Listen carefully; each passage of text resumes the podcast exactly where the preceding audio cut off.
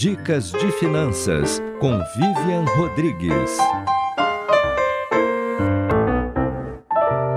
Eu gosto de imaginar que cada pessoa tem duas vidas.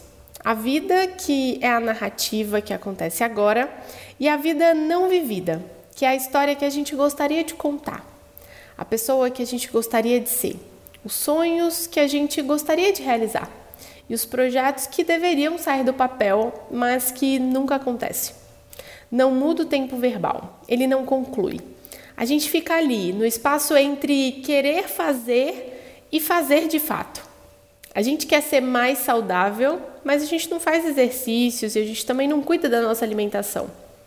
A gente quer ter outra carreira, mas a gente não se movimenta muito para aprender novas habilidades e novas funções. A gente quer ter uma vida financeira tranquila, com segurança, com realizações, mas a gente também não busca ferramentas para tornar isso possível. E enquanto isso, a gente troca, mesmo que de forma inconsciente, tudo que a gente poderia ser por uma vida passiva, sem intenção, sem grandes ações.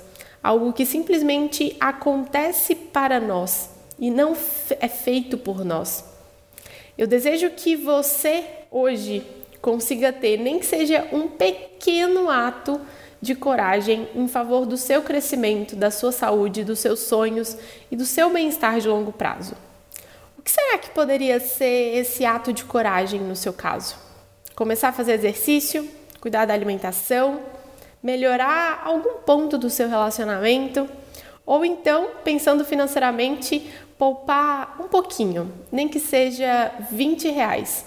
Simplesmente começa, tenha um pequeno ato e a gente espera que esse pequeno ato se tornem outros grandes atos nos próximos meses, nos próximos dias. Eu vou poupar de montão e juntar o maior dinheirão.